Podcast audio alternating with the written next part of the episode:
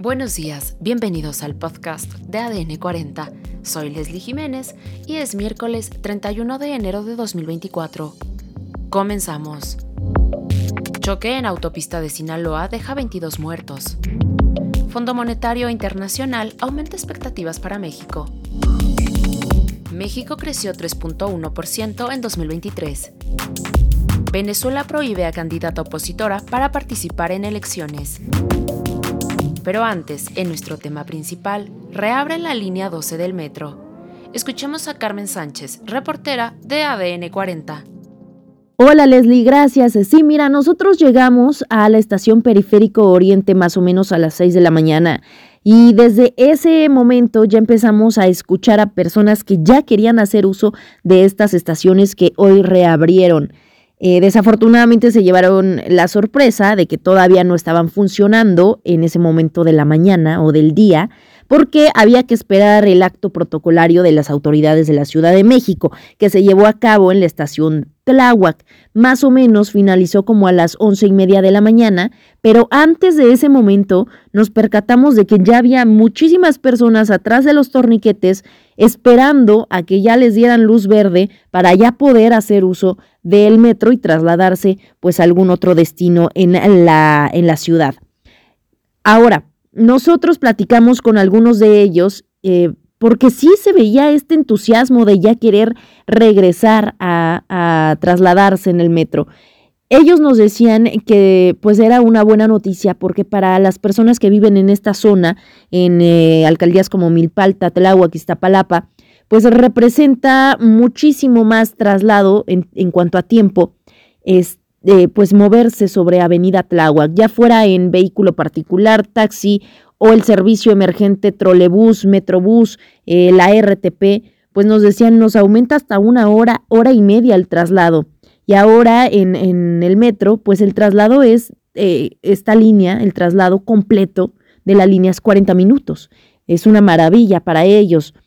De ahí ese entusiasmo, ¿no? Que se veía. Ahora, nosotros recorrimos, sí, nos subimos al, al convoy en Tláhuac y nos bajamos en calle 11, que es una estación o unas dos, me parece, después de estas estaciones que reabrieron.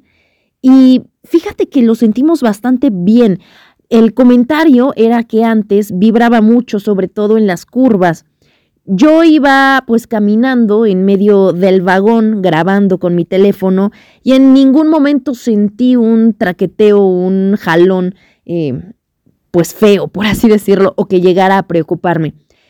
Por otra parte, pues platicando también con los usuarios, ellos nos decían, sí vemos que pusieron muchos apuntalamientos en estas columnas, en estas traves, pero también digamos que en los espacios que están entre columna y columna. Y eso nos decían, pues les da tranquilidad al parecer.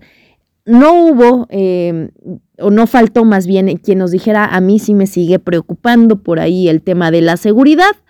Obviamente no se olvida lo que ocurrió aquel mayo del 2021, nos decían pues las víctimas, los heridos, obviamente es un tema que, que no se va a olvidar, pero bueno, es la movilidad necesaria, en este caso el transporte como el metro, necesario para eh, los más de 400 mil eh, usuarios que viven en esa zona y que tienen que trasladarse a escuelas, a trabajo, a cualquier otro lugar en la capital para poder llegar a tiempo sobre todo y llegar seguros ahora con esta reconstrucción que bueno, esperemos eh, y de acuerdo a lo que dicen las autoridades, pues está bastante bien reforzada con los trabajos que se hicieron.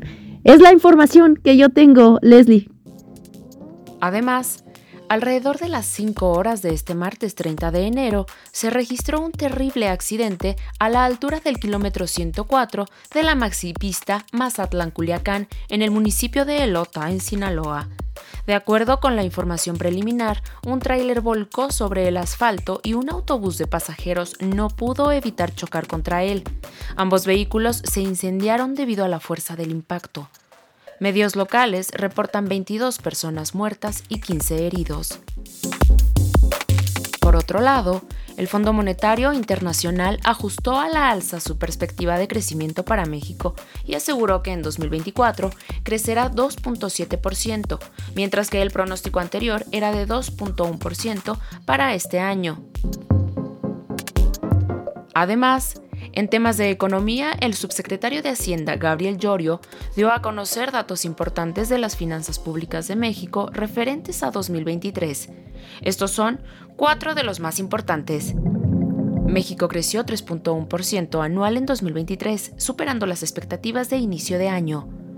Se crearon 1.2 millones de empleos en 2023 con mejores salarios y condiciones de trabajo.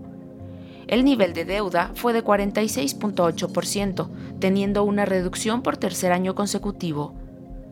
La recaudación tributaria alcanzó un máximo histórico de 14.2% del PIB sin aumentar ni crear nuevos impuestos.